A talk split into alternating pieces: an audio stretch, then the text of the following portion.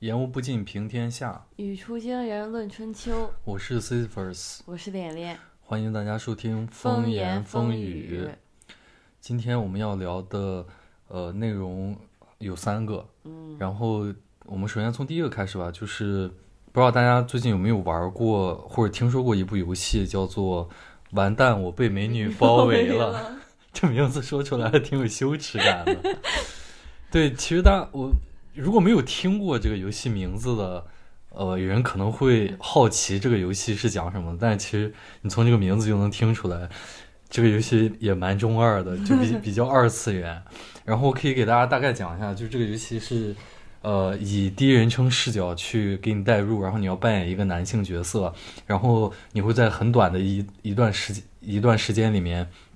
经历，呃，一共不同的应该是六个还是几个女玩，呃，就是女性 NPC 角色环绕在你周围的这种感觉，嗯，就是都都都非得和你谈恋爱。对对对对对，就是你被美女包围了，你被六个不同，六个七个八个忘了，反正就是被六七个美女包围。对，就是你同时被他们追求，就是这些女的，她们有呃高知女性。单亲母亲。有单亲母亲，还有这个叛逆少女，叛逆少女，还有富二代等等的，就是总之他们，呃，都是各有特色，但是都会会有一个共同点，就是在外形上特别的完美，比如说身材特别的好，或者长得一定都是很漂亮的。然后这个游戏它是一个呃真人出演的这样的呃形式，就是互动的这样的形式的游戏。然后，所以，所以就是你听我的描述，你也能知道这是一个特别男性凝视的这样的一个作品。然后，所以这个游戏可以说是现象级的爆火。可能就是有的人，有的听众可能不太能 get 到它火到什么程度。我可以给你们大概讲一下，它在它这个游戏啊，它是一个可能只有一百万，呃，这个。不是，就是一个一百万资产的这么一个小公司制作的，然后二十四小时之内，它就冲击了 Steam 全球销量榜总榜的第四。然后你像被它打败的游戏都有什么？《荒野大镖客》《城市天际线》，你就我们你做个简单对比，《荒野大镖客》是呃二星公司真正的投入了十几亿美元。研究了好几年 才研发出来的这么样一个游戏，然后要这么一个小公司是吧做出来的这么一个，呃，可能花了一个月时间拍摄，然后制作出来的这种，我当然我是举个例子了，就是投入产出比极高这个游戏，对吧？而且这个游戏的公司，它甚至都不是个游戏公司啊，它是个就是短视频传媒公司。对，就是玩票嘛，就是这叫什么跨。跨跨界，对吧？一不小心就是跨界，然后一下一下就火了。然后就是就是，你像本身这个游戏的爆火，我觉得它说明了很多的事情。然后同样，它也它也在国内的游戏圈，然后呃，甚至在这个就是舆论上，也就是引爆了引爆了一个现象级的讨论吧。然后，所以今天我们先来聊聊这个。就是你作为女生，如果你身边的男性朋友或者你的男朋友去玩这个游戏，你会对他有什么特别的评？就是因此而有一个特别的评价吗？嗯，尊重但不理解吧。不理解，不理解。你说说你的这个不理解，为什么不理解？嗯，就是这个游戏在我的看，在我的视角里边看来，嗯，它就像一个。你在我每天在那个知乎看到的爽剧，嗯，但是我不能理解是真的会带入到这个爽剧里面，就是这种代入感。这个当然，这个，这个就是我我觉得不一定啊，或者说就是这种不理解。你比如说，就就像你说的，如果我身边有个朋友他在看网文，嗯，我我我不会去。我不会去猜测，或者说去，去呃，去下意识的就那你会偷偷笑话他吗？不是，你听我讲，我不会去下意识想说，哦，他看这个网文一定是他，比如他看一个修仙的，是吗？看得很入迷。每次看到他，他都在看。我不会说他一定是很相信这个哦，修仙的这些东西。这个就是我想讲的，嗯就是说我不是说每个人都相信了，但因为我看到很多的评论，就类似于说这种啊，还是这个游戏里面好，因为这个游戏里面，嗯这些女生爱上他的原因都很奇怪，有的是因为陪他邀他邀请他一起刷墙，有的是因为他提醒他啊，你这个裙子嗯怎么样。然后真的会有人在网上评论说啊，我在现实生活里就是说，怎么这些女的还这么难追？嗯，我觉得，我觉得这是这是另外，这是等会儿我想讲的一个点，就是这么说的人，他也可能也只是玩梗，就是不会不会真真真正的有人，或者很少真正的有人会会真的因为玩这个游戏，然后就是你知道，就是把这一切当做是真的。嗯那我觉得很多很多玩这个游戏的，嗯，即使是男性，你比如说我分享给你那篇文章，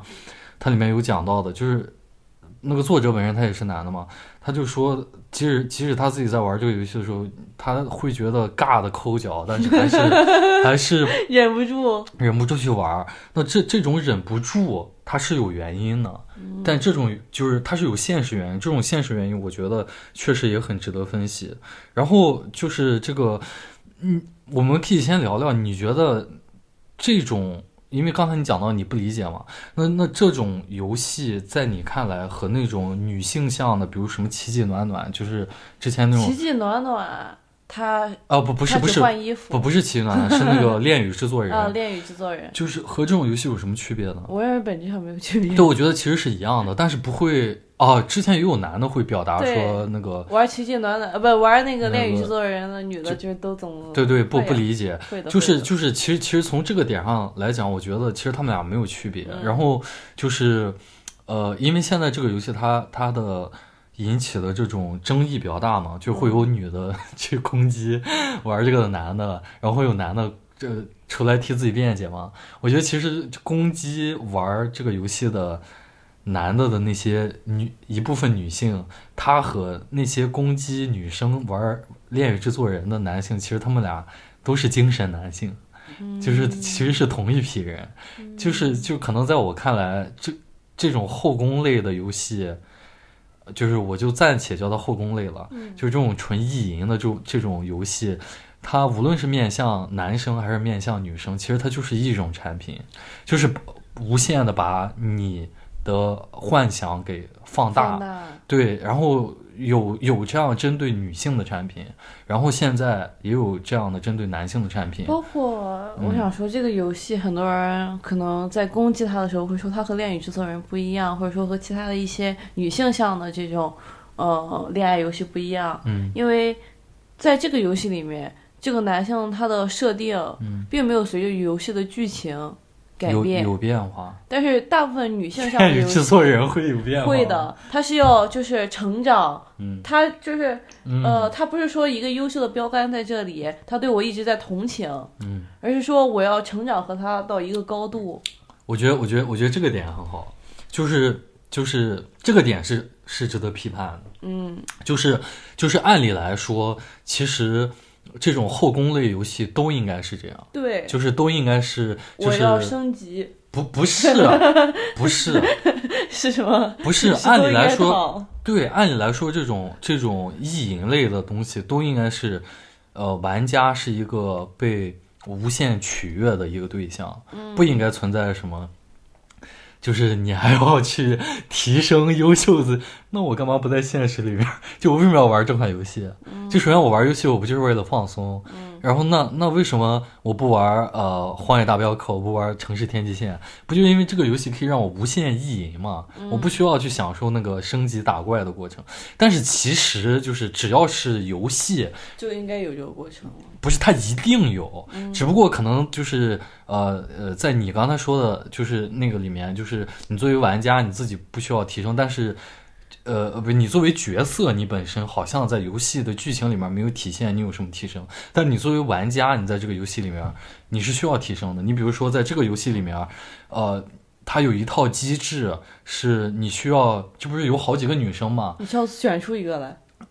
呃，对，所谓的选出来就是你，你你需要做每一个选择，嗯就你在跟这些不同的女性呃进行剧情的打交道的时候，你需要做每一个对话的选择等等这些，这些东西它会把你导向你在游戏终点的时候，最终和哪一个呃呃 NPC 在一起。嗯那这个东西本身，它对于你来说是一个提升。就呃，对于玩家来说，比如说，比如说你你特别想和这个单亲妈妈在一起，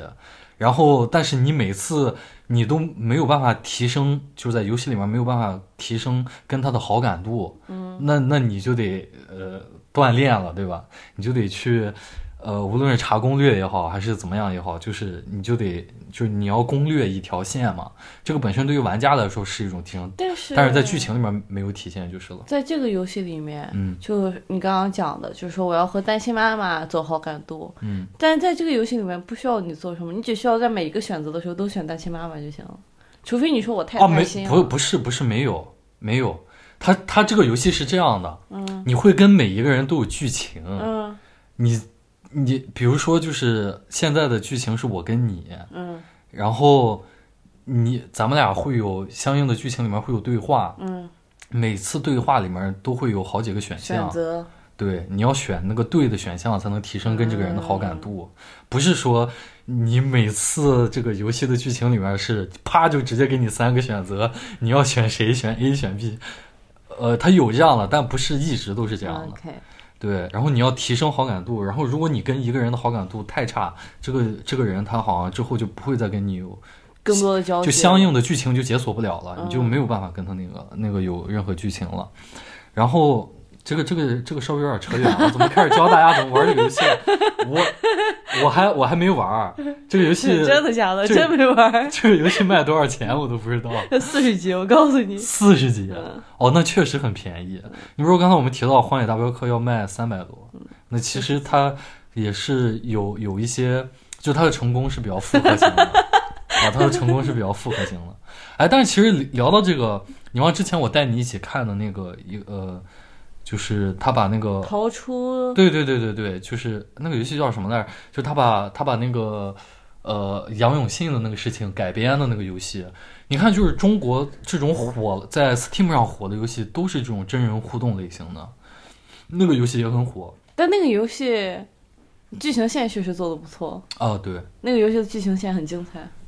对，然后然后就是刚才我们聊到哪儿来着？哦，对，就是这种游戏，它跟它跟那个呃恋与制作人，对对，跟取悦女性的那些有什么区别？你觉得你你觉得还有什么区别吗？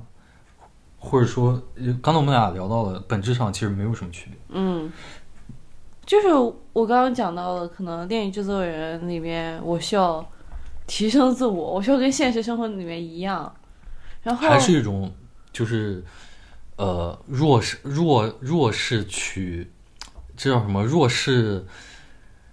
哎，那个词儿怎么说来着？什么？啊，慕强文化嗯，所所所影响。但是我觉得《恋与制作人》其实在我的视角里面也是一很男权的游戏，嗯就是呃，它里面的人物的设定可能本身就不是特别会受我的喜欢吧，因为霸道总裁啊什么的。对对对，因为因为我因为你讲的这个点，我觉得是因为这个游戏它的剧情和它的设定本身就是这样的，嗯，它本身就把你放在了一个不平等的对，条件，就是你是一个普通人，然后呃相对而言的普通人，然后你要去和一个明星在一起或者这样的，嗯所以它就天然的决定了这种。但你比如像我们刚才聊到的这个被美女包围这个游戏，它相对而言还是那个的，还是比较。嗯，其实其实就是还是那个点嘛，就是我刚才讲到，其实所有的这些游戏，都做你。呃，对你本身就是在做梦了，其实你就不应该有太呃让玩家感到不平等的地方。嗯你就应该是呃，就即使你的剧情设定是不平等，你也应该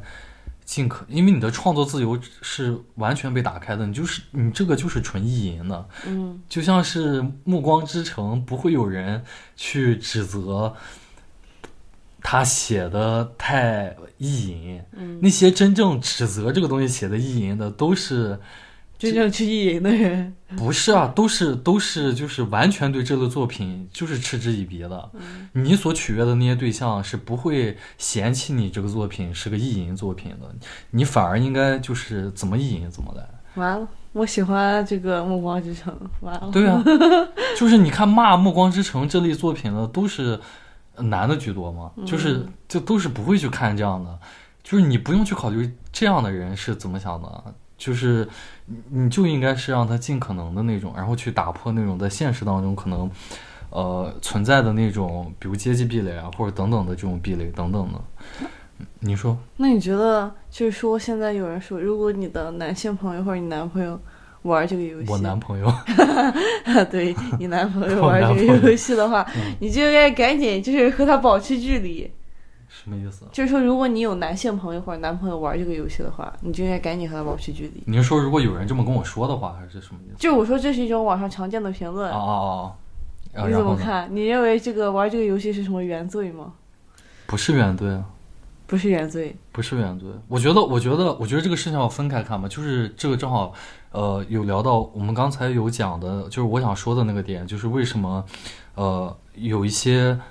言论，我能理解它产生的原因，就是刚才连连提到的，有的男生会说这个游戏啊，什么现实生活里面女呃女的这么好追就好了等等这种，就是为什么我觉得这只是一种玩梗，而且我能理解这种。呃，说这个话的背景就是，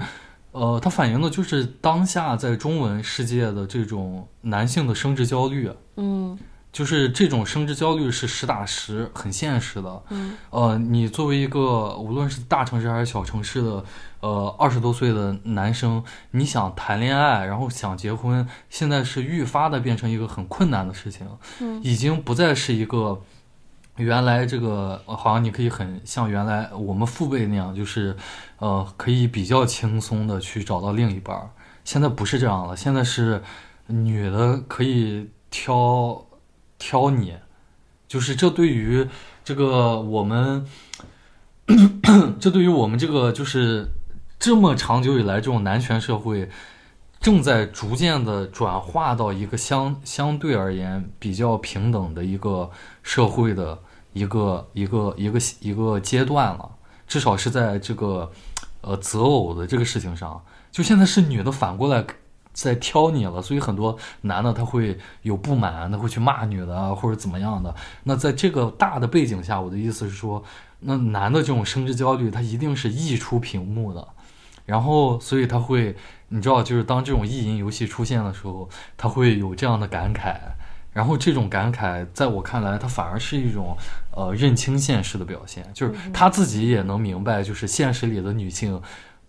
当然当然没有这么好追了，所以他才会有这种感慨。哎呀，如果现实里边女的 有这么好追就好了。但是我觉得，即使是在现实社会里面，嗯。可能他们生殖焦虑的本质原因也不是因为女性在挑剔男性，我不认为在这一点上就是说女性不是挑剔，就是说挑选啊，就是因为我觉得这个男性生殖焦虑的本质就是我们这一代人二三十岁的这这一批人的话，嗯，呃，这部分男性处于生殖焦虑的最主要原因，我认为是因为男性比例过高，嗯，就是流掉的女宝太多了，留下的男宝太多了，这个不冲突啊。我我刚才讲的是这个现状嘛，我是说现在的婚恋的现状是，是女性，呃，有这种自主权，或者说越来越多的，就是在就是女性可以去说不了，嗯，但是你要说为什么女性可以说不了，当然这个原因是很多的嘛，就像你说的男女比例现在失调，这是一个很重要的原因，然后还有就是女性现在经济地位提高了。你如果还像以前那样，女的都不能出去工作，都在家带孩子，就是你怎么说到这儿时候这么兴奋？就是那那那女的还是没有没有没有这种对男的说不的选择权嘛？那就是你爸你爸妈给你安排了，你就得去，呃，去嫁给说你嫁给他，你就得嫁。对，但是但是我对我觉得这个这个我们俩讲的这个是不冲突的。然后然后就是其实我们讲了这么多，为什么？现在就引出了一个很重要的问题嘛，就是为什么现在在国内互联网上对于这部游戏的呃讨论烈度这么大，就是这么多争议。对，就是你像我们俩刚才分析了，其实这不就是一个普通的跟《恋与制作人》一样没有什么区别的游戏？为什么现在国内，比如很多女性会去攻击他，或者很多男的还要不厌其烦的去为自己辩解？怎么看这个现象其？实我刚才还有一点，嗯我想说，就是你认为这个游戏和电影制作人他还有一个很典型的区别，就是说一个是真人，一个是嗯纸片人。嗯，你认为这个东西属于一个很本质的因素吗？不本质吧？不本质，但是确实会带来区别，因为它只要是真人出演，它会带来一种真，就是更加真实的那种冲击感。所以在比如同样是一个呃。比如很多女性会攻击这个游戏媚男，他确实他就是媚 男，他就是在媚男，他就是在媚男，他和他赤裸裸的媚男，其实你攻击这个游戏媚男，就好像你在攻击恋与制作人和就是偶像剧在媚女一样。嗯，就就是这个是完全没有道理的，他他就是这样的，他就这是一个特别细分领域的一个一个一个产品，一个市场产品。OK，但是你看，像脸脸刚才提的那个问题，你说同样是一个媚男的产品，一个是比如恋与恋与女团，嗯。啊，恋与女团的呃这个二 D 版和一个和这个呃 恋与对和恋与女团的一个呃恋与男团的，呃不是和恋与女团的一个一个真人版，嗯他们俩都是媚男的，嗯。但一个是二 D 的，一个是一个是真人的，嗯，那受到女性攻击的烈度肯定是后者大，对。后者会直接都攻击这些女演员，啊说你这些女的，就是现在我们 Girls Help Girls 结你什么脏钱都赚，对你什么脏钱都赚，这个是很正常的，我觉得，因为确实吧，但是但是它没有带来什么本质性的区别，嗯。因为就是它改变不了这个作品本身的这个调性嘛，它确实是媚男的，然后就是，我觉得大家现在的这种争斗，就是呃，在互联网上关于这部游戏的争斗，其实在我看来更像是一种呃，在别的领域一样的一种，就是在别的话题上一样的一种争斗，就是男女在争夺互联网圈层的这种话语权。因为其实其实刚才我有一个点有漏了讲，就是其实我们国内的这个中文互联网圈的文化，它本身它跟我们这个社会一样，它是它是建立在男性话语权之上的。呃，你能想象的大多数的，呃，你能想到的大多数的中文的互联网圈的这些所谓的黑话或者这些网络流行语，基本都是男性发明的，或者说是基于男性文化所发明的。这这这是一个表现，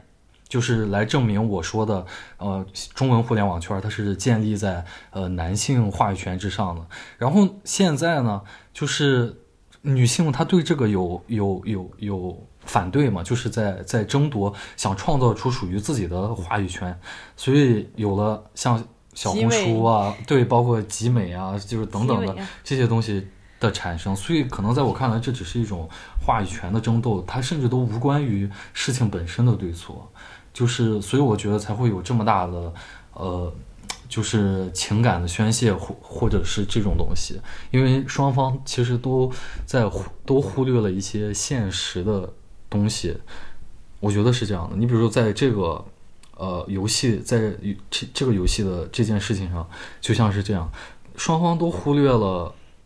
这类文化产品其实本身就是一个取悦特定群体的这么一个产品。这件本这个事情本质上就是就是这么简单，就好像现在 A V 也有男性向和女性向的一样。我感觉这个游戏它其实都不能说是媚男或者说是媚女，就是无论是他还是说 恋与制作人，也不是我觉得他们两个就是你都不能说，就是这两个这两个游戏的这种真正取悦到的玩家嗯是被媚的，他们更像是被同情、被可怜。就是说，啊啊，就是在你看来，你看问题的角度是这样。其实我觉得玩这个游戏的男的，他也不是说真正有话语权的男的。嗯，就像你觉得，嗯，某个公子、某个少爷，他们真的会觉得玩这个游戏很爽吗？嗯他现实生活里比这个爽多了。嗯 就是说，他取悦到的和恋与制作人，包括我们那些偶像剧取悦到我们这些普通的女性，嗯我们都是在这个男权话语下，他不是真的在取悦你，他是在可怜你。嗯，他就是用这种可怜你的方式再从你那儿薅点它钱，是一个平替。对，嗯，就是这种感觉。对其实其实这个就是他脸脸想想问题的这个方式，可以成为很多 这个这个 激进女性主义者的一个 就是当你实在愤怒到了极点，却又发现自己改变不了什么的时候，你可以把这段话当做一个聊以自慰的一个一个自我安慰啊，也挺好。行、嗯，也行，说的好。确实吧。好，接下来我们可以聊聊这个问题，我们就可以告一段落。接下来我们可以聊聊这个最近也是一个比较火的事情，就是呃，我我觉得这个新闻标题或者说想出这段话的人真的很有才，叫做“以前眼里有光，现在眼里有泪”。嗯，然后这是一张照片，就是呃一个一对小夫妻吧。对一对小夫妻当中的这个妻子，她嗯面容憔悴，然后满眼流泪的这么一张照片。我不知道大家近期有没有在互联网上看到。连连连，你可以跟我们讲讲这个新闻大概的梗概。这个新闻主要讲的是一个一对小夫妻，他们就是我们常见的那种呃很非常普通的普通人，他们也不是什么名校毕业，也没有很好的学历，也不是大城市，他们就是小呃来从农村从县城走出来的专科毕业，然后专升本，然后工作普通人，普通人，他们一个月可能就是三五千这么赚，然后这个男生，嗯，可能还要在呃去兼职跑滴滴、跑外卖来攒钱，嗯，然后他们两个人一起谈恋爱很多年，然后一直的目标就是说啊，我们要结婚，那结婚就要买房，嗯，所以他们就是很多年一直在为买房这个事儿攒钱，然后终于他们在二一二零二一年的十一月份，在郑州的融创六期买了一个期房，首付是四十五万，然后贷了一百一十多万，然后他们每个月大概要还的就是六千多的这个房贷。他们在二二年的时候还生了个孩子，所以说就是又要养孩子，又要还房贷，生活压力非常大。在二二年的夏天，这个房子还烂尾了。然后，所以就是在这段时间的时候，就是这个女生她整个人就开始变得非常憔悴。在今年的时候，这个房子她又复工了，但是当初承诺过的会给他们一个，相当于说是一个两万块的返现，一直没有给。这也是这个女生可能说，就是说他一年，就是说我工资的底薪其实也就这两万块钱，所以他们一直在讨薪，也不是讨薪，就是讨讨要这份钱。但是一直就是被各种拖欠呀，然后就是推来推去推皮球。他在最近一次要钱的时候，售楼处就是呃直接对他们进行了这种肢体上的攻击，然后呃他们就抢走了他们的手机啊、车钥匙，嗯、这个这个男生还因为这个攻击就是住院了，好像。嗯，然后他们是呃之前抖音上的一个也不算网红吧，但是也是一个稍微记录生活的对一个一个视频一个这种稍有名气的一个这样的博主，然后从他们恋爱时期，他们就一直在发视频。嗯最让人最让网友感慨的是这个过程，嗯。就是其实有很多网友是一路见证着三年来一路见证着他们呃恋爱的时候的甜蜜，然后到努力呃买房，努力买房的这种努呃这种奋斗的过程，奋斗的过程，然后一直到后面像脸脸说的这种挣扎，就是房子最后呃交不了了，烂尾了，然后他们呃每天去那个小区盼望着这个房子能复工，然后又到现在这种就是他们的维权的过程，他们也会发视频，所以就是。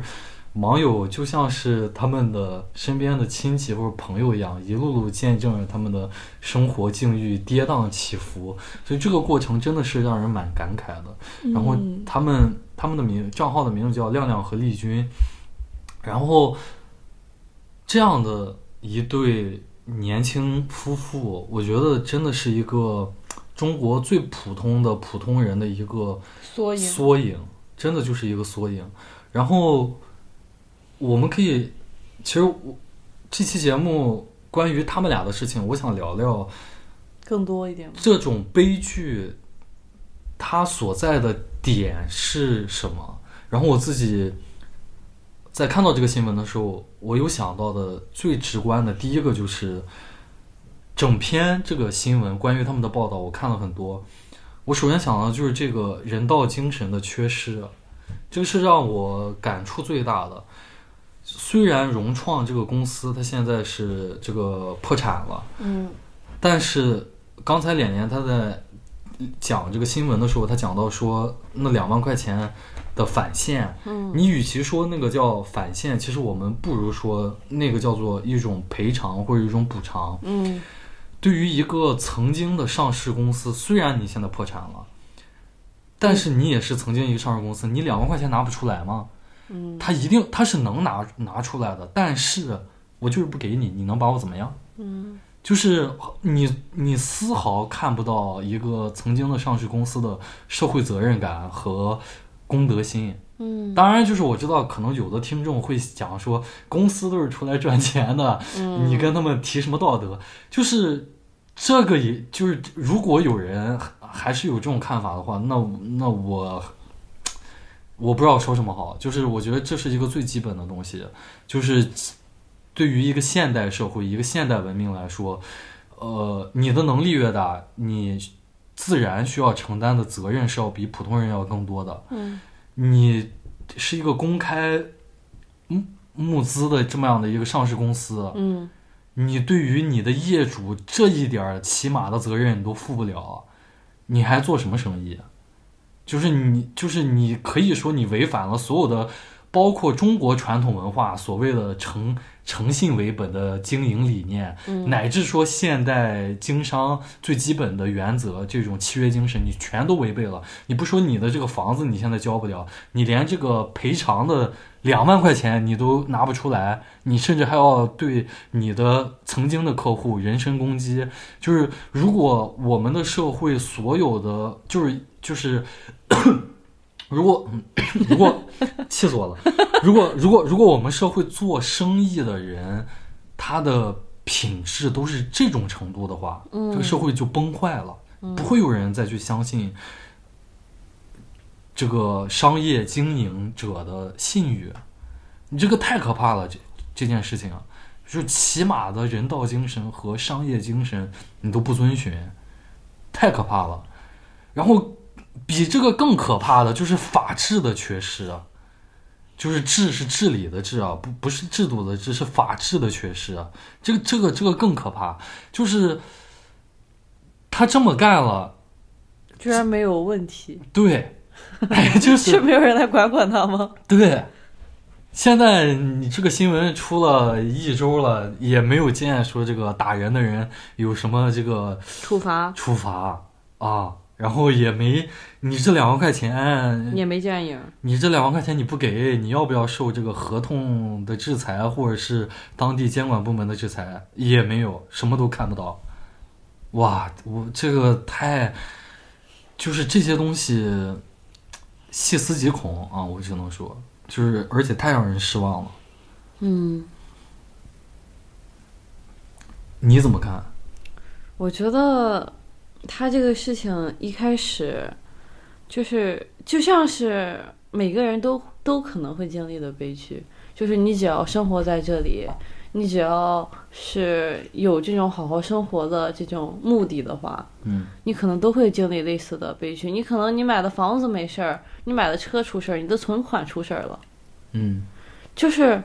嗯，你普通人没有这种我独自抵抗风险的能力，嗯就是你一定要有其他东西来保障你的。你作为一个普通人生活在这里，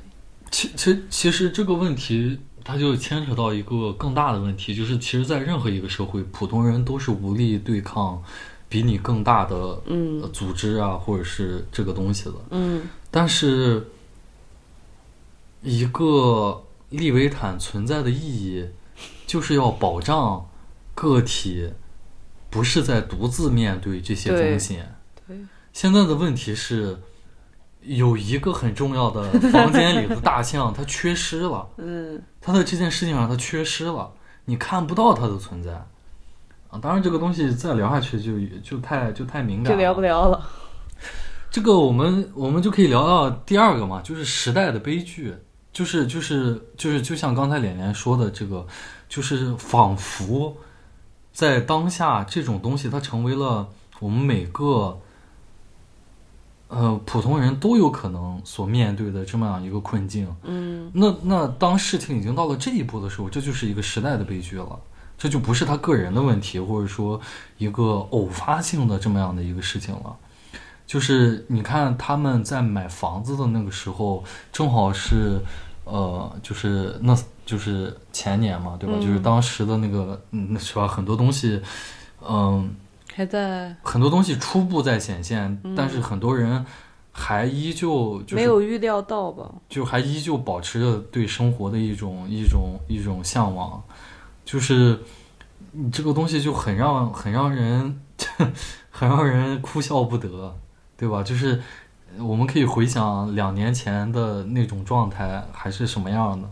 然后你在那个情况下依旧还会去选择去买房，然后包括去生孩子啊等等这些，就是就是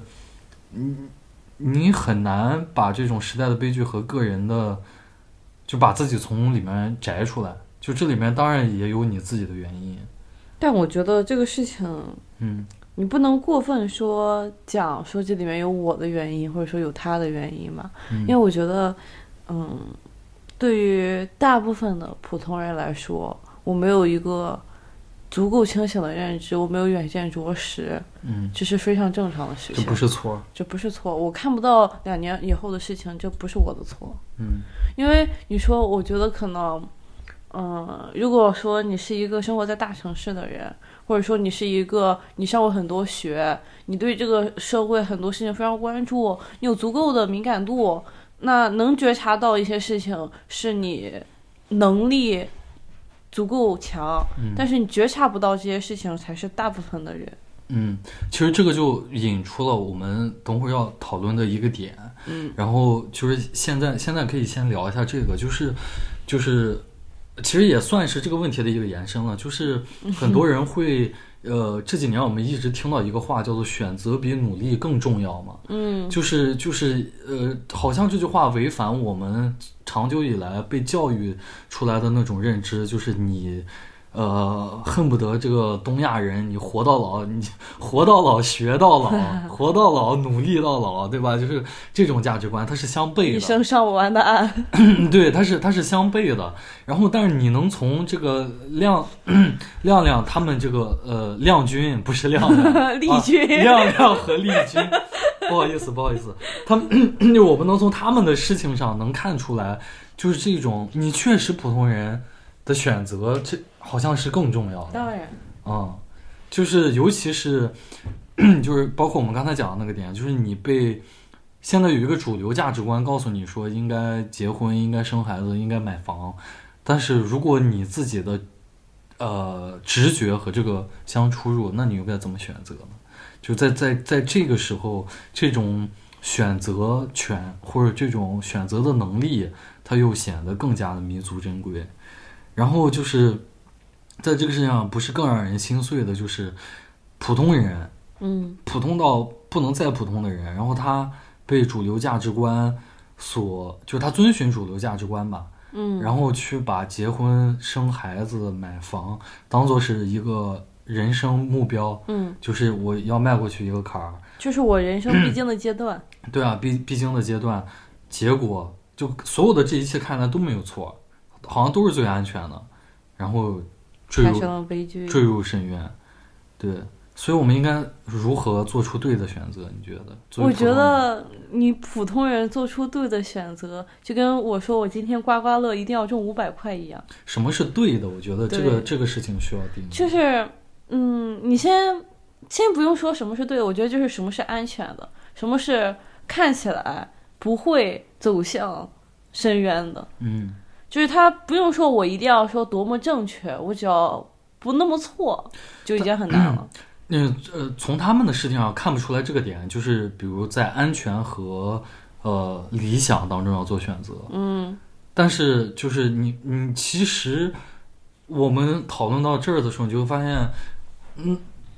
就是对于普通人，对于在中国的普通人来说，好像你离安全呃不是你你离离梦想，嗯你离梦想这个这个词儿就已经十分遥远了，就就是十万八千里了。对它对于你来说，但是但是我离危险真的就有一步之遥。对，所以在这种情况下，那就是不要选择梦想，对 那就不要选择梦想。其实也不是不要选择梦想吧，就是人，我感觉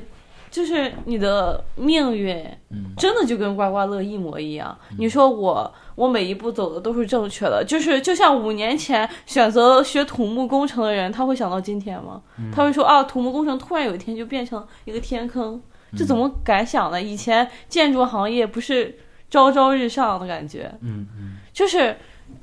嗯，对于普通人来说，真的你很难预测到自个人的命运。你只能说我试图走一条安全的道路，但是但是究竟会怎样，真的完全不取决于你。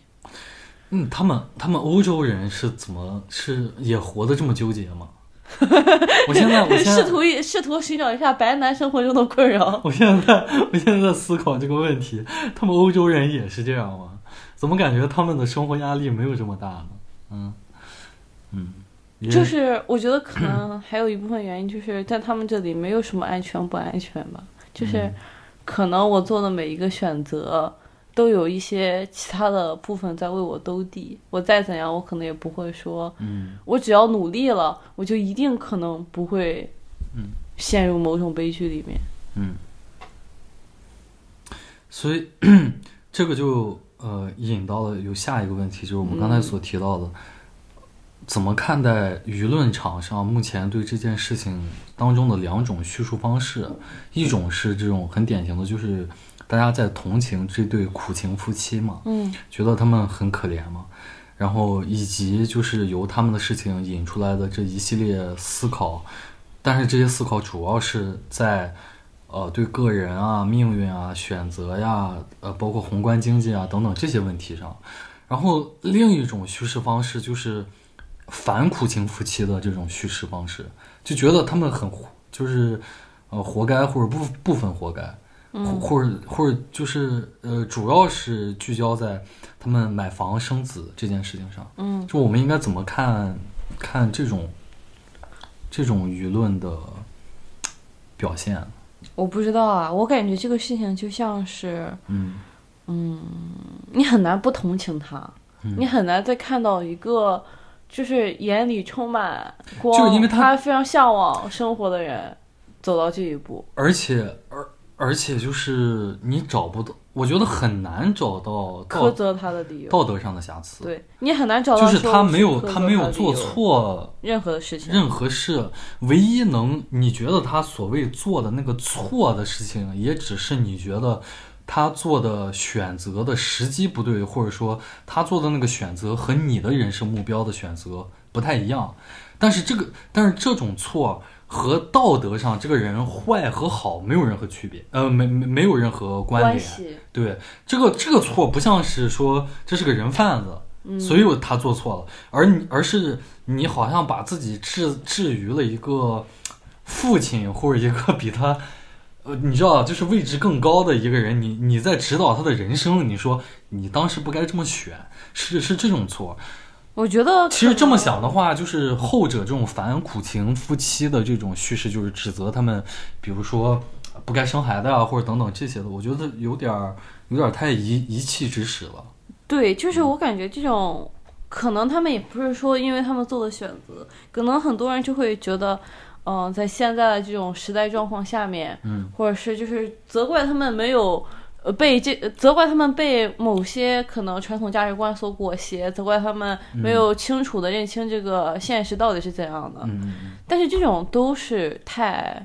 高高在上的一种状态了。嗯，嗯，人就是很难不被呃主流价值观所裹挟。就是，而且你也很难说我看到的东西就是对的。就是即使你是高高在上，你认为我已经比别人优秀很多了，我能看清很多现实，仍然有你看不到的东西，你仍然可能今天、明天或者后天踩一个大雷。嗯就是当这个东西没有保障的时候，每个人都在这条线上，嗯你都是蚂蚱，你没有谁，我是一个聪明一点的蚂蚱和我一个笨一点的蚂蚱，你都有掉下去的危险，一样的。我现在觉得脸脸特别擅长说服自己，他可就是他可能事情做不好，但是他在说服自己这件事情上他是很擅长的。谢谢啊。就我这件事情我做错了，我可能要面临这个十这个十恶不是十恶不赦了，就我要面临万劫不复的境地。但是这个没关系，我万劫不复之后，我的心理建设我是可以做好的。他这个他这个话说的太经典了，他说。就是你是一个聪明的蚂蚱和一个笨蚂蚱，你们俩都是被拴在一条绳上的，没有什么区别。你把这个唯结果论玩明白了？不是啊，就是我的观点就是这样的，就是当你的我我懂你的意思，就是就是你即使你站的位置可能高瞻远瞩一点，但是你可能还是避还是避免不了，你还是身身处在这个对你还是在这个环境里一个大局里面。对对，可能是这样的，确确实是，呃。我觉得从某种程度上来说，包括这个点和和我想说的一个点是说，就是没有人是不被传统价值观所裹挟的，可能可能呃呃主流价值观所裹挟的不是传统价值观了，就可能比如说那些指责这对夫妻呃生孩子或者去高高价位买房高价位的时候依旧买房子的人，可能这些人他们会他们会庆幸自己没有被。把买房和生孩子当做人生目标的这种主流价值观而裹挟，而感到庆幸，他们会庆幸自己没有被这种主流价值观所裹挟，他们会感到庆幸。那他们是不是就他们？这其中会不会有的人相信中医？考公？会不会有的人相信考编、考公？会不会有的人相信？要无条件的孝顺父母，会不会有的人相信要这个？对啊，要就是等等的。你总有自己逃不过的东西。对你，你总有一个，总有一款主流价值观是 可以。对，所以从这个意义上来讲，确实这个就是脸脸的这个笨蚂蚱和聪明蚂蚱的理论是是适合的吧？是是对的，嗯。就是，但是，但是，我觉得这也是呃人的一个劣根性吧，或者说至少是在我们这里就是当爹的一种劣根性，就是就是你很容易的就陷入到这种话语逻辑的陷阱里面，就是容易把自己高看一下。对对对，就是这种这种这种遗弃之使，可能是出自于这种劣根性，也可能是出自于一种所谓的就是呃。就就是就那那句话怎么说来着？就是，嗯，呃，埋怨埋 埋怨埋怨对方不争气。嗯，就是就是，当然当然话说回来，就是你没有资格去埋怨别人不争，你又不是他的爹妈什么的。其实我想讲的更刚才讲了一个，也就是这一点，就是我们总是可能说觉得他们不争气或者是怎样的，但其实。就是这些可能在某些呃觉得自己高瞻远瞩的人看来不争气的人，才是大部分的人，或者说就是我们每一个普通人都是这样子的。嗯，就是我们每一个普通人，嗯，都会陷入这种境况里面。所以说，你没有任何的资格来指责他们。你就是你所谓的高瞻远瞩，你所谓的你看到那些东西，其实最本质上，他们要保护的也就是这些人。我们应该建立那个框架，应该保护的就是这些看不清前路的人。嗯，要是每个人都能看清前路，我们不需要刘玉谈，我们也不需要别的东西了。确实，鼓掌。这个问题我们可以，我们可以告一段落。我们可以聊聊最后这个，今年正好是迪士尼建立的一百年。嗯，我不知道你有没有看那个。呃，一个短片就是迪士尼他们拍的一个短片，没看，就是把所有的这一百年来迪士尼所创作的，我要看，动漫角色都聚集在一起。你印象里面？最经典的，你最喜欢的迪士尼的角色或者电影是什么？哇，好多其实。让你选一个最的。我最喜欢的迪士尼。或者你选三个吧，我 看你好像挺难。我操，你们一说就可都开始咂巴起味儿来了。我确实感觉咂巴味儿，就我喜欢真的好多，我喜欢那个小飞侠。哦，我都没看过小。你没看过，我要生气了，你没看过小飞象。然后。呃，我很喜欢茉莉公主。你有读过吗？茉莉公主是那个印度的公主吗？是那个阿拉伯的公主。哦，就啊，就阿拉丁里面的吗？呃，对，啊，阿拉丁的，差不多。嗯，然后波斯的，嗯，然后我还喜欢，我还喜欢这个，不知道能不能提，但是我很喜欢，就是很可爱，我很喜欢它里面那个那个那个那个小猪，他的好朋友，我觉得很可爱。嗯然后哇，我真的我喜欢好多，我也挺喜欢唐老鸭的。嗯。为为啥？因为你喜欢吃鸭子。没有，因为我觉得它很可爱，它和黛西我都觉得很可爱。就是在唐老鸭的那个他们两个的片子里面，他们很可爱。你觉得？你觉得整体而言，就是这些角色，呃，它带给你的是是一种什么样的东西呢？是一种，就是动画片的快乐呀，就是那种小朋友童年的快乐。它跟别的动画片有什么区别吗？因为可能对我来说也没有什么区别，我也挺喜欢别的动画片的。对啊，那那为什么这些是就是你能一直想到的，或者是嗯，我感觉可能其他的我也能想到，我不确定啊，就是因为我也挺喜欢，呃，芭比的芭比那个系列的动画片，我小时候也很喜欢，嗯，就是包括猫和老鼠这些我都很喜欢。我知道，我知道，就是我的意思是说，迪士尼对于你他所创办这这些动画角色，包括你之前提到的这些，他对于你来说没有什么特别的情感吗？你比如说，对于有的人来说，可能，呃，我那天在公交车上不是跟你讲说，我嗯听到两个人、偷听别人对话。有两个外国人聊了一路的那个呃《玩具总动员玩具》总嘛，动员，就是就是对很多人来说，可能《玩具总动员》是一个有特别特殊情感的一个一个动画片儿，就是因为它讲述了，呃它不仅讲述了玩具和主人之间的情感，就是它把这种每个人超越文化的这种东西都会有的共同的这种生活经历，然后它把它童话化了。嗯，变成了一种就是哦，原来就是呃，因为玩具对于我们来说，对于孩子来说，更多的是孩子把情感给予了他，因为他是一个死物嘛，嗯。就仅此而已了。嗯。但是《玩具总动员》这个动画片儿它出现了之后，它告诉你，不是这样的，其实那些玩具也对你有情感，它也反馈给了你，嗯。只不过你可能一直不知道，因为你每次来了，他们就得装死，就是就是，你先听我讲完，嗯就是他把这个东西变得特别的美好，所以就让很多人会觉得说，嗯，《玩具总动员》里面这些角色给了他们一种全新的体验，就是把他们以前都有过的，就每个人都玩过玩具嘛，都有过的这种生活经历，把它浪漫化了、童话化了。然后，其次就是里面那个警长和巴斯光年的这种友谊，嗯就是这种这种关系，它表现的特别纯洁，特别的美好。嗯所以这也是一个特别，就是让很多人喜欢或者觉得这是有个特殊意意义的动画片儿的一个原因。就是那对于你来说，有没有什么迪士尼的动画片儿是之所以能让你久久不能忘怀，是因为好像对你有什么特殊意义，或者让你有没有？没有，我感觉我小时候跟弱智死了，我小时候就看着乐，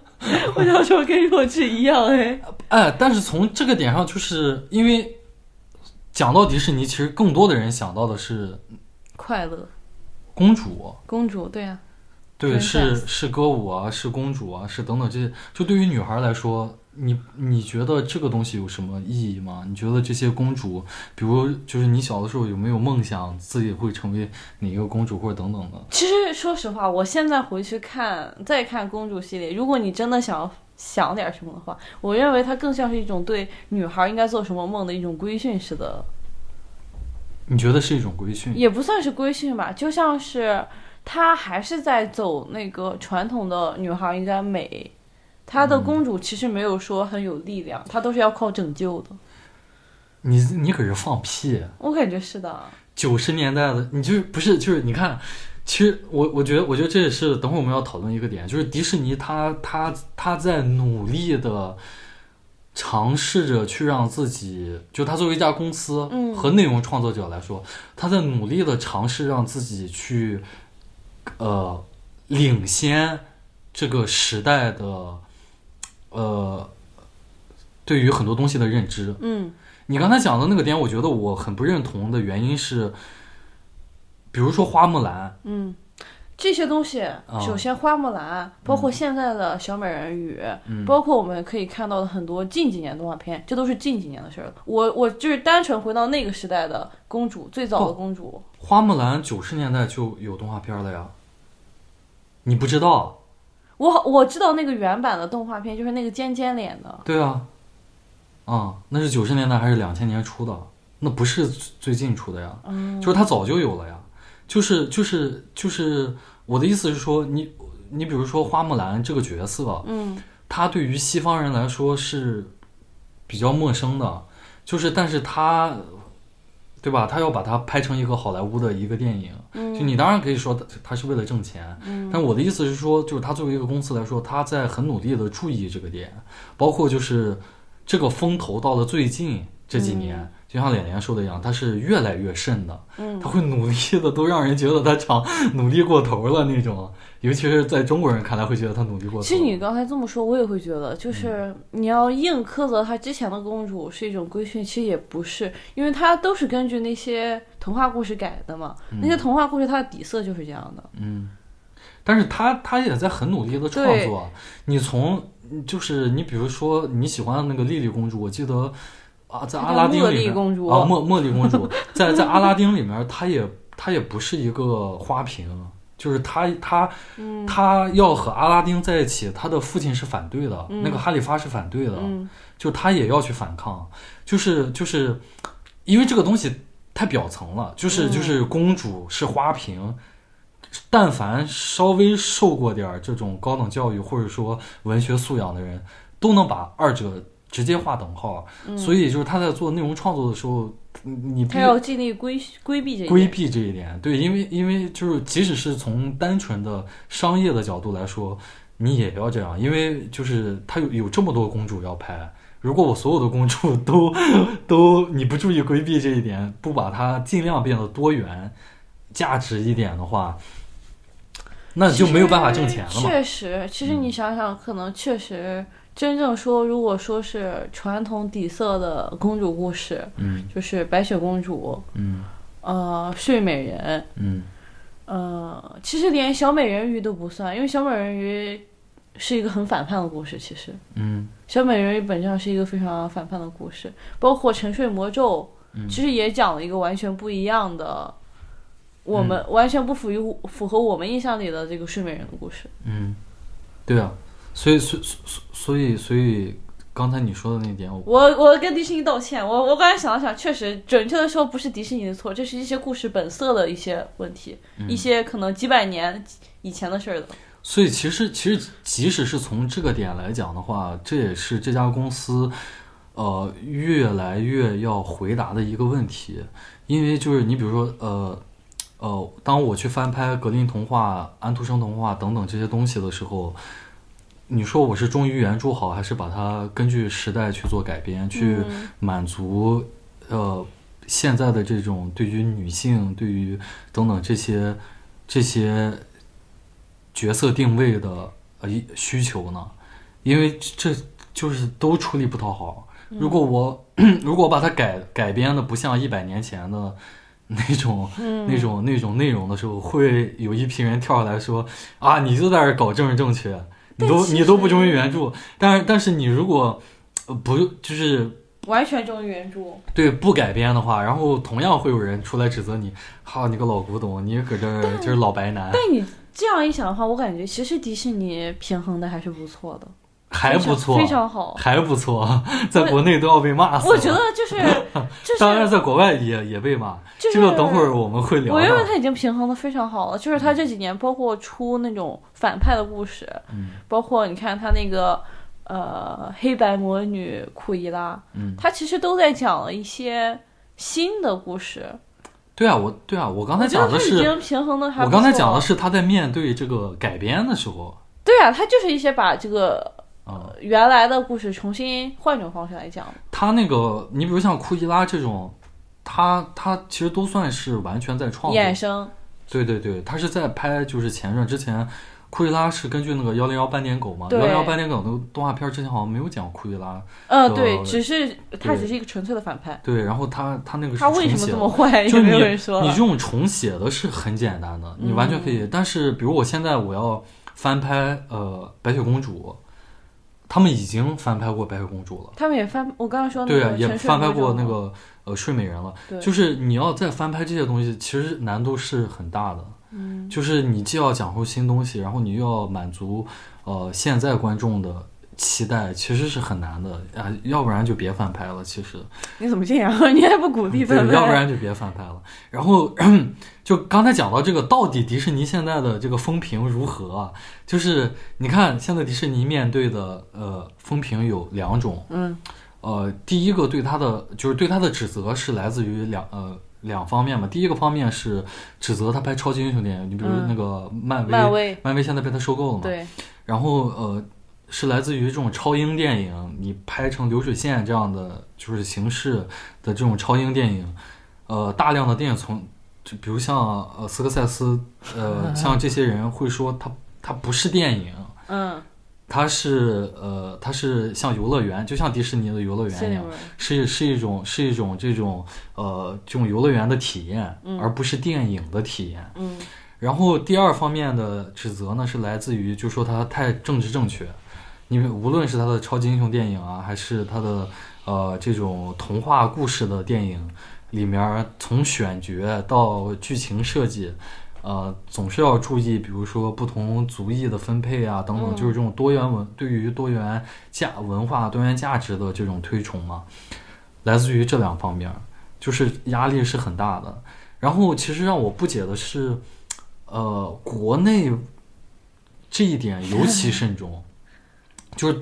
感觉国内对于这点尤其反感。我感觉就像刚刚可能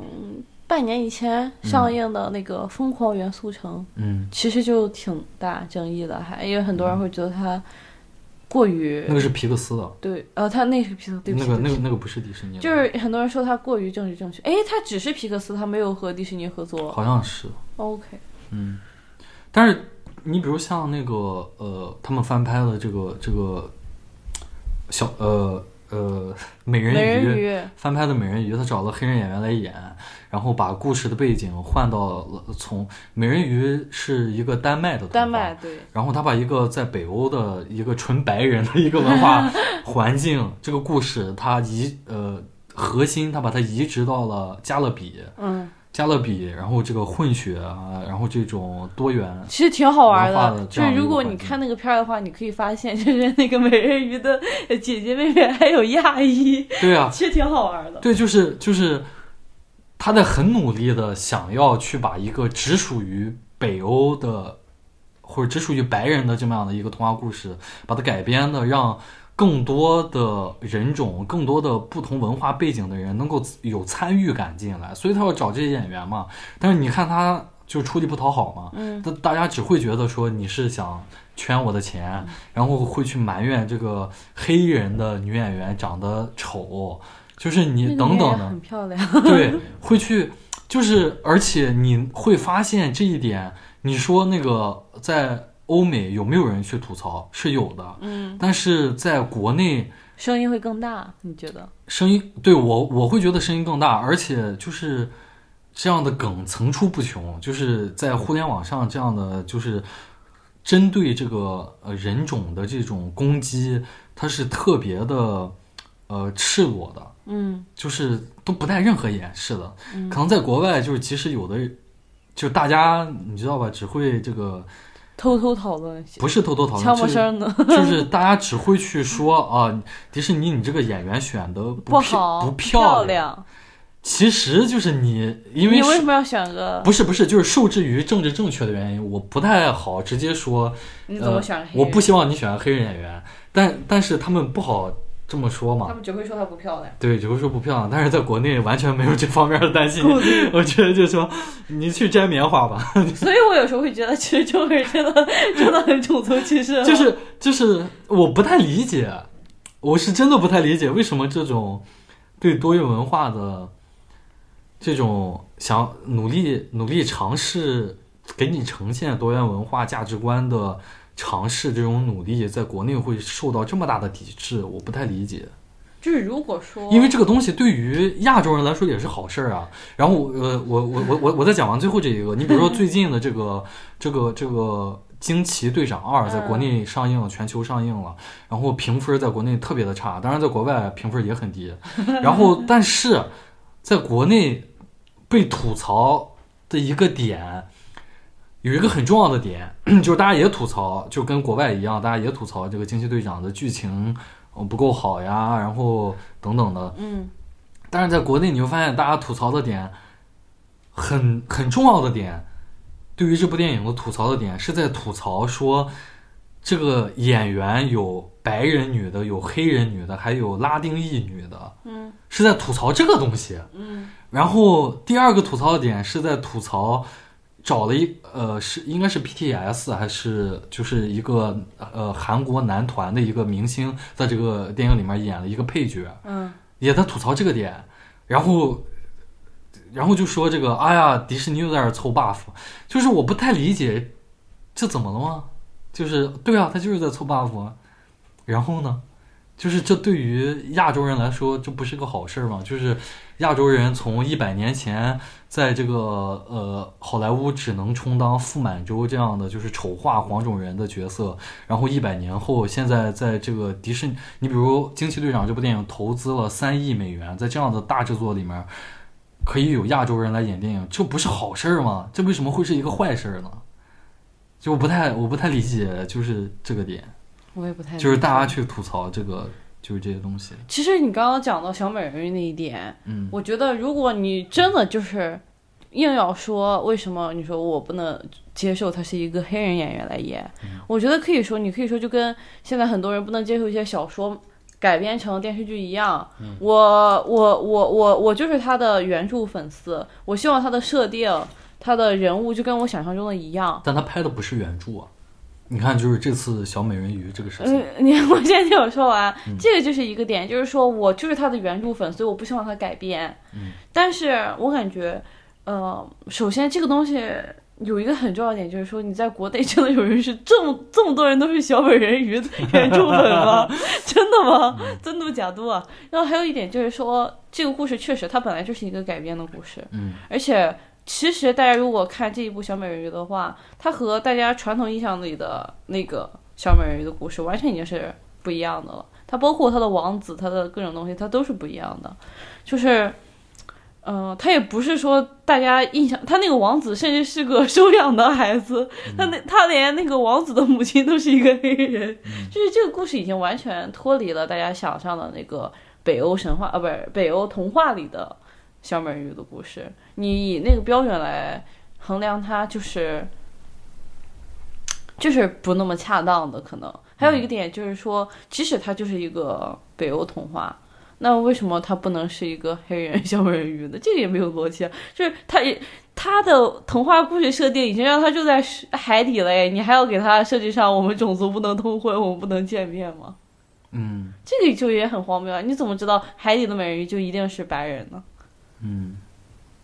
其实其实其实这个点有让我想到，呃，就是国内这么多人反感这种多元多元文化主义或者这种欧美的政治正确，我觉得我觉得你可以反感，但是反感的点不应该是你觉得他们的不是。反感的点不应该是你觉得他们的政治正确太美好，而是你应该觉得他们的政治正确还不够。呃，太呃不是，呃应该这么说，就是你可以去反感，嗯，但是你反感的点不应该是因为你觉得他的政治正确，嗯，就是现在太正确了，而是呃，你觉得他不太正确，而其实是现在正正确太表面了。呃，有点太美好了。我觉得就是太表面了。就是就是就是，你比如说去年的时候，有有一部电影叫做《达和美女战士》，这部电影在呃海外就是也被批，嗯，然后就是呃在国内就是呃反响平平，嗯。但是其实如果你了解历史的话，就这个电影大概讲的就是非洲的这个达和美这个国家，嗯啊，然后就是他们在一百年前，这个国家有很多女女性的这个士兵的，嗯然后大概这个电影是讲他们反抗殖民者吧，等等的。但其实，你说这个电影它是出于政政治正确的这种目的或者需求去拍的吗？肯定有部分原因是这样的。但是很重要的点是，这部电影里面，呃，如果你去批评它，你不应该去批评它出于政治正确去拍了这部电影，嗯。而是在于现在的政治正确没有触及到，没有没有比较客观的去去反映现实，嗯。但他的这种不客观是在迁就呃少数族裔的文化。嗯。你比如说达和美女战士，她在历史上的真实真实现实是达和美这个国家一直以来都是一个呃奴隶制国家。嗯即使在英国一一十八世纪废除奴隶制之后，嗯，达和美不是达和美还向英国抗议，因为这个国家它就靠着贩卖黑奴而赚钱，赚钱。就它它是一个非洲国家，然后就是因为非洲部落之间会进行战争，达和美王国他在跟别的部落发生战争的时候，他抓的那些战俘，他就把它卖给法国和英国，然后英国国会在十八世纪取消这个黑奴贸易之后，达和美瞬间丧失了他们国家支柱来源。嗯这些所谓的达和美女战士根本没有参与过，呃，对这个呃殖民者的战争，而都是在内部战争，就是针对这些这个叫什么来，呃，就是不同部落之间，部落征部落征服战争当中起到作用，而且作用很小。但是你看，在现在的政治正确的这种叙事下，他们就变成了反抗侵略者的英雄了。嗯就是就是这种政治正确是应该被批评的。你应该批评现在政治正确不够反映那种历史现实，但是这种历史现实是他们在他们在呃就是试图好像就是贬损这个呃也不是贬损了，就是就是在。好像是一种自谦，但其实还是在那个，你懂吧？就是我们白人做了很多错事儿等等的，但是其实，在这个事情上，就是在达和美这个事情上，完全你为什么不拍出来真实的这些达赫美女战士是怎么怎么去抓这些这些黑奴，然后把它贩卖给欧洲殖民者的，而你要把它美化成这种反抗侵略者的战士，对吧？就是你应该批评批评这种东西。就在我看来，现在的多元文化主义即使有呃值得批评的点，是在这一部分上吧，而不就是不够真实，而不是他在做出一种这种努力，就是让更多的族裔的演员，你知道参与进来去演电影。我觉得这没有什么不好的，在我看来这很 OK。我觉得其实可能包括我们批评那个说出现亚洲人、出现黑洲人，嗯呃，不对，非洲人，嗯就是